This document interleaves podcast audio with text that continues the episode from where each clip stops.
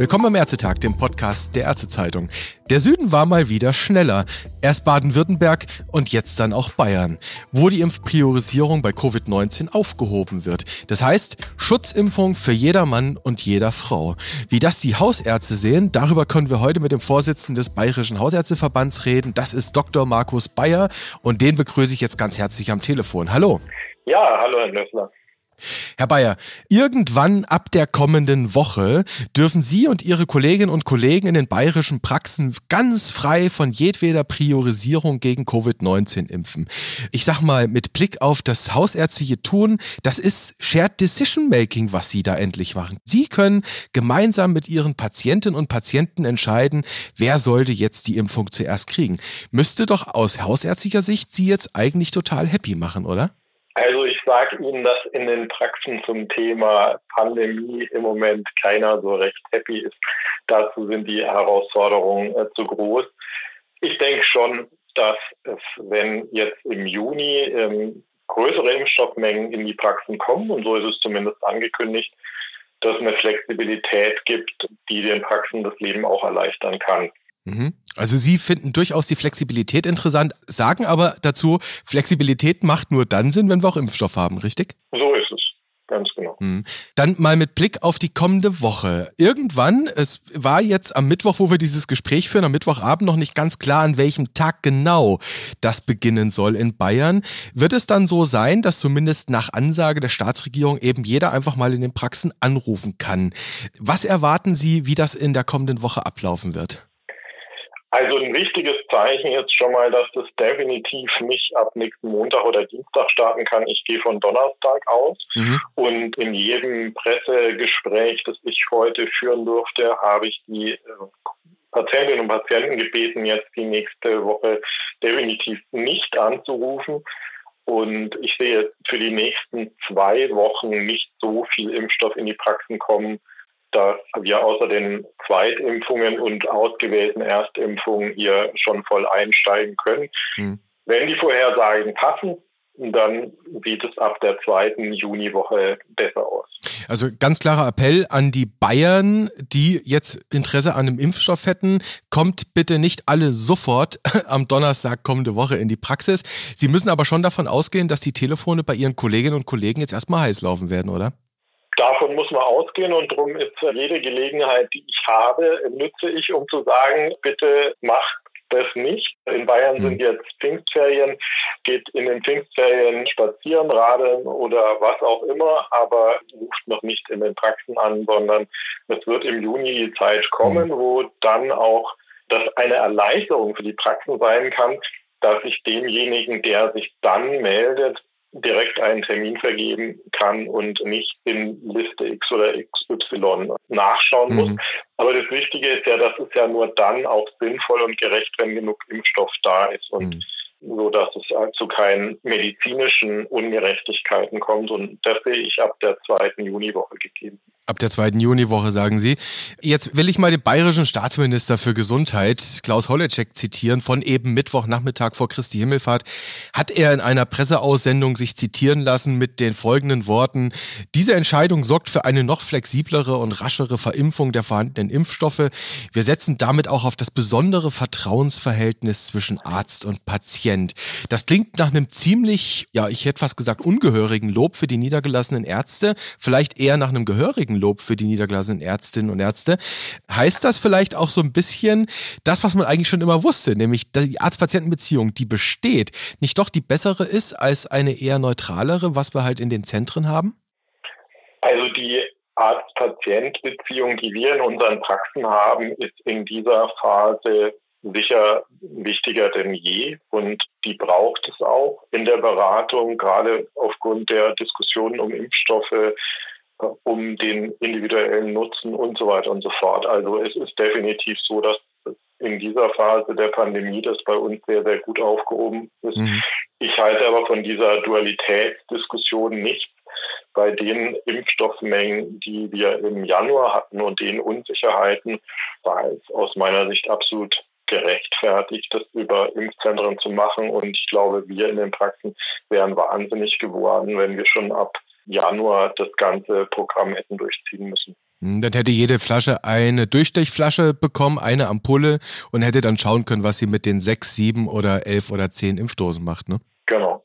Es gibt ja, bleiben wir noch kurz bei den Impfzentren, ohne jetzt irgendwie schwarz-weiß malen zu wollen, es gibt ja durchaus auch Gedankenspiele, was könnte denn aus den Zentren werden? Also wenn das jetzt anrennt, was Sie auch sagen mit Blick auf zweite Juniwoche, wenn dann wirklich, wie die Prognosen dann auch stimmen sollen, wirklich viel Impfstoff noch dazukommt, das richtig nochmal ins Rennen kommt, gibt es ja als Überlegung, aha, wir werden ja die Kids und die Jugendlichen impfen müssen, wir werden tendenziell eine Auffrischimpfung sehr wahrscheinlich brauchen, Richtung Herbst dann hin. Dann gibt es jetzt schon die Überlegung, eigentlich werden wir die Impfzentren vielleicht sehr viel länger brauchen als nur bis zu diesem Sommer, vielleicht sogar noch über den Herbst weit hinaus. Wie würden Sie das einschätzen im Moment? Also denke, dass sobald wir in dem Stadium einer Durchimpfung sind, wenn es nur noch um Auffrischungsimpfungen geht, von denen wir ja noch gar nicht wissen, ob wir die wirklich in diesem Jahr schon durchführen müssen, mhm. das ist meines Erachtens wissenschaftlich überhaupt noch nicht geklärt. Aber wenn wir im Stadium der Nachimpfung sind, dann denke ich, können es die Praxen auch leisten.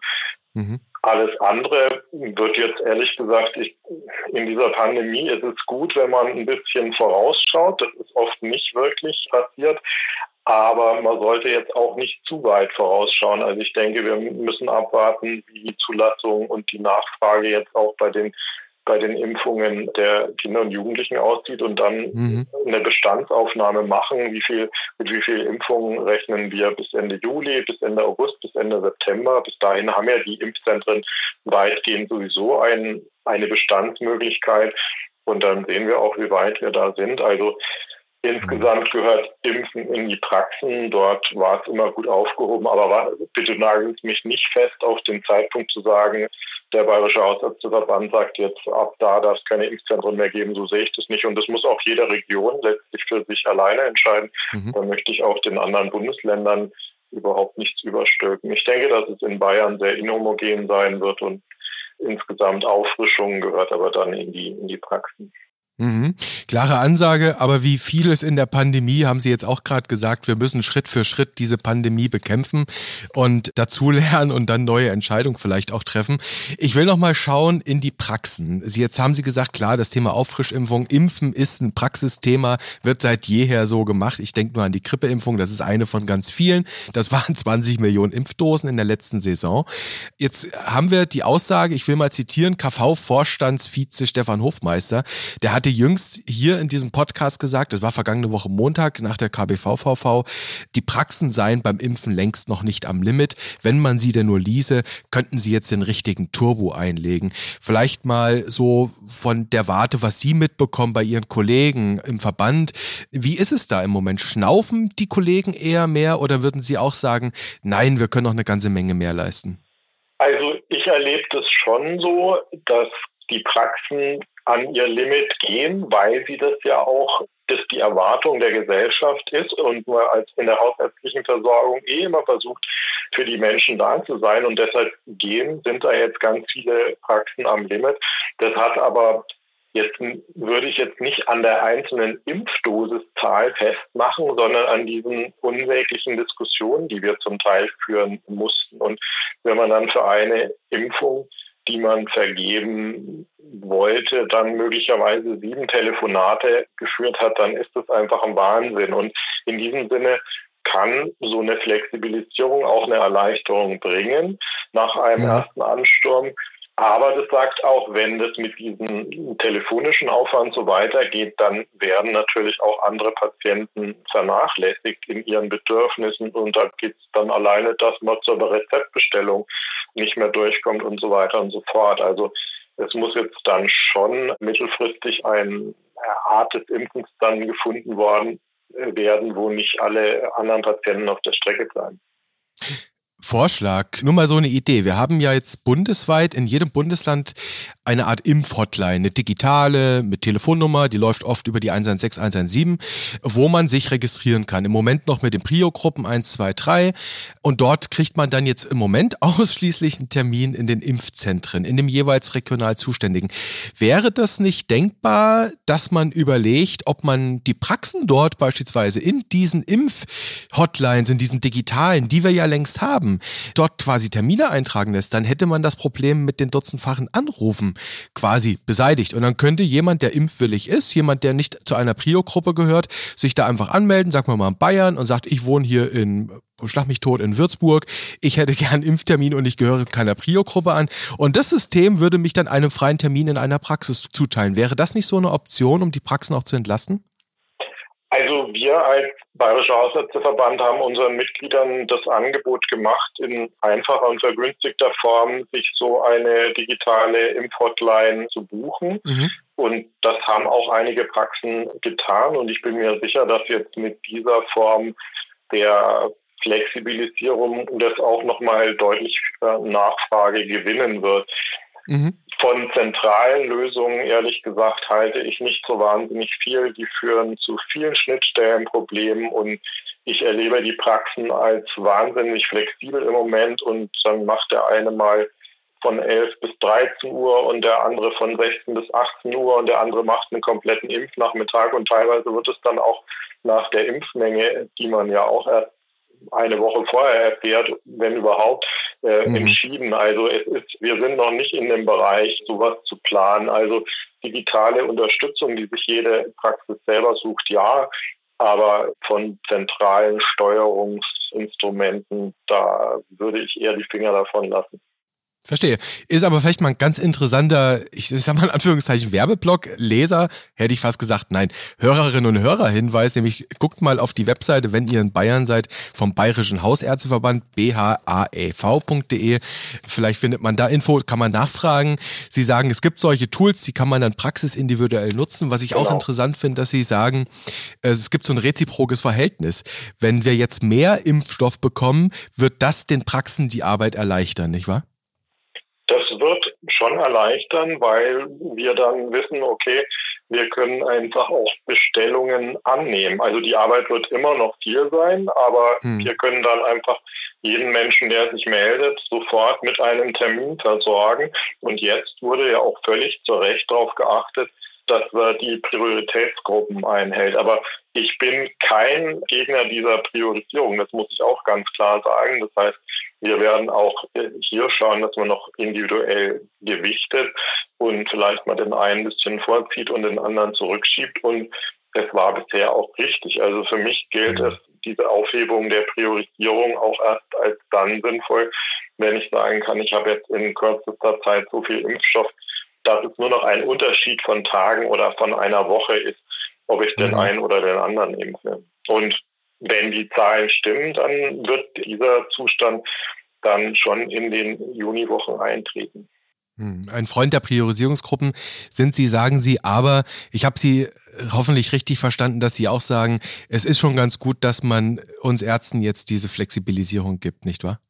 Ja, weil ja. einfach der Aufwand den wir jetzt im Moment betreiben müssen. Und da spielt diese ganze Diskussion BioNTech, Astra, Impfzentren verimpfen kein Astra mehr als Erstimpfung und diese ganzen Dinge spielen da auch mit hinein und die haben uns das Leben in den Praxen sehr, sehr schwer gemacht. Und mhm. wir haben nicht selten erlebt, dass wir gesagt haben, so super, 100 Telefonate, jetzt haben wir 50 Impftermine vergeben. Am nächsten Tag rufen wieder 10 Menschen an und sagen, ach, jetzt habe ich dann doch im Impfzentrum das bekommen, was ich, mhm. was ich wollte. Und da hört dann der Spaß so ein bisschen auf, wenn Sie das Woche für Woche erleben. Vor allem, wenn es dann noch Ü60 Menschen sind, wo man sagt, ja, also aus medizinischer und Und wirklich ist es jetzt auch keine vernünftige Entscheidung, aber es wurde alles einmal durcheinandergewirbelt. Die Pandemie, Herr Bayer, die hat vieles durcheinandergewirbelt. Es gibt ein bisschen Hoffnung, dass es vorangeht. Und wenn ich Sie richtig verstehe, Sie haben die Hoffnung spätestens ab Mitte Juni, dass es dann auch für die Praxen wieder etwas leichter wird. Viel Arbeit ist es im Moment eh. Dann bin ich an dem Punkt, dass ich mich sehr bedanke für das Gespräch zum Thema Impfpriorisierung bzw. die Aufhebung für die Praxen in Bayern. An dieser Stelle, ich wünsche Ihnen, weil wir Mittwochabend miteinander sprechen, einen schönen Feiertag im Rahmen der Möglichkeiten. Bleiben Sie gesund und auf bald. Ja, danke Ihnen, hat Spaß gemacht und bis bald.